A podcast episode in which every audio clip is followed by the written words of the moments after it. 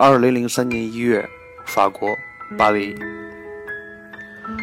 从阿姆斯特丹开往巴黎的夜车，夜行巴士前一天晚上十点出发，八个小时，经过鹿特丹、海牙、根特、布鲁塞尔，每一站都会有形形色色的人上车，共同的目的是巴黎。我坐在靠窗的位置，旁边是个黑人，高且壮，目测。约有一百五十公斤，他死死地嵌在座位里，像一块完整的碳，而我则像一颗脆弱的蛋，对比分外鲜明。车里的大灯一直黑着，每个人头顶都有一盏读书灯，发出微弱的黄色光线。隐约看到坐在周围的人有衣衫褴褛的流浪汉，一个人占了两个座位。脸朝下趴着，一动不动，不知是醉了还是死了。最后一排是两个朋克打扮的年轻人，皮衣皮裤，头发像孔雀开屏，浓重的彩妆搭配鼻环、唇环，不是人就是鬼。我的读书灯一直开着，看 LP 中关于巴黎的章节，到哪里找到最便宜的青年旅馆。哪里有最好的爵士乐酒吧？去卢浮宫和凡尔赛宫的交通路线等，然后再把巴黎的诸多景点在地图上连成一条可以不走回头路的路线图。对巴黎的好感从小就已萌发。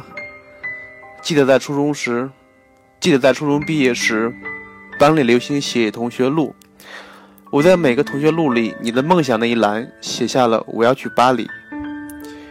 由于马上就要中考，班主任查抄了所有同学录。我是班里的学习委员，他把我单独叫到办公室，说：“知不知道快中考了？知不知道快中考了？去巴黎，能耐大了。去巴黎，好啊，有本事现在就去啊！明天叫你父亲来一趟。”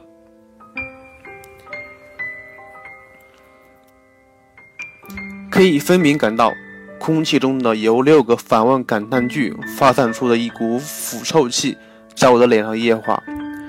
普通的孩子会被腐蚀，天生反骨的孩子会分泌出一层保护膜。本来写那留言时，我甚至不知道巴黎在哪里，可年幼的我却横下一条心：我一定要去巴黎，一定要。就这样看一会儿 LP，再回忆一段年少时光，看书回忆看书，让我一想到巴黎，马上就会活生生的出现在我的眼前时的那种兴奋。回忆又把我的兴奋吹灭。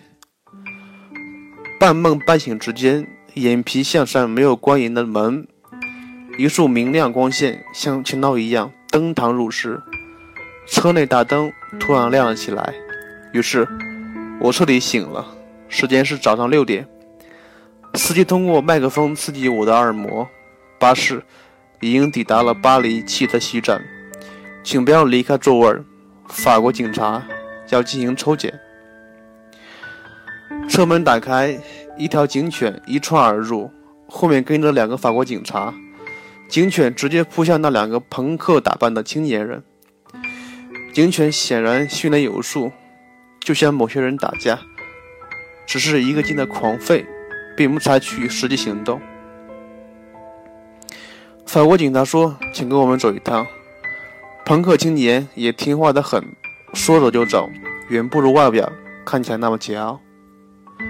这时，身边的黑人第一次说话：“他俩抽大麻，在荷兰，软毒品是合法的，而在法国。”是被禁止的。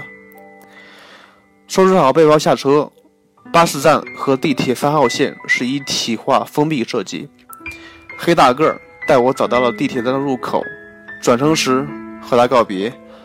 我刚我用刚跟他学会的法语说“我哈我哈”，他则张开大嘴，露出雪白牙齿，呲牙咧嘴地说：“再见。”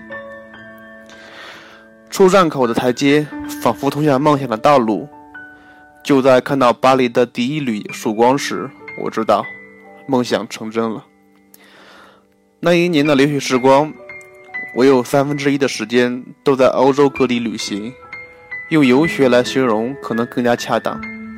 但由于囊中羞涩，我只能以各种省钱的方式旅行，比如坐一坐一宿夜车就可以节约一天的住宿费用；比如能走路抵达的地方就不会坐公交车；比如在巴黎的前天晚上，前两天我只吃了从荷兰带过去的一斤鸡翅和几片面包。当时还是冬天，矿泉水一直暴露在冷风中，竟然被冻成了冰块。但是心里是快乐的，巴黎就在我的脚下，梦想其实并不遥远。现在想来，那些小小的艰难和磨难，已经成了我宝贵的人生财富。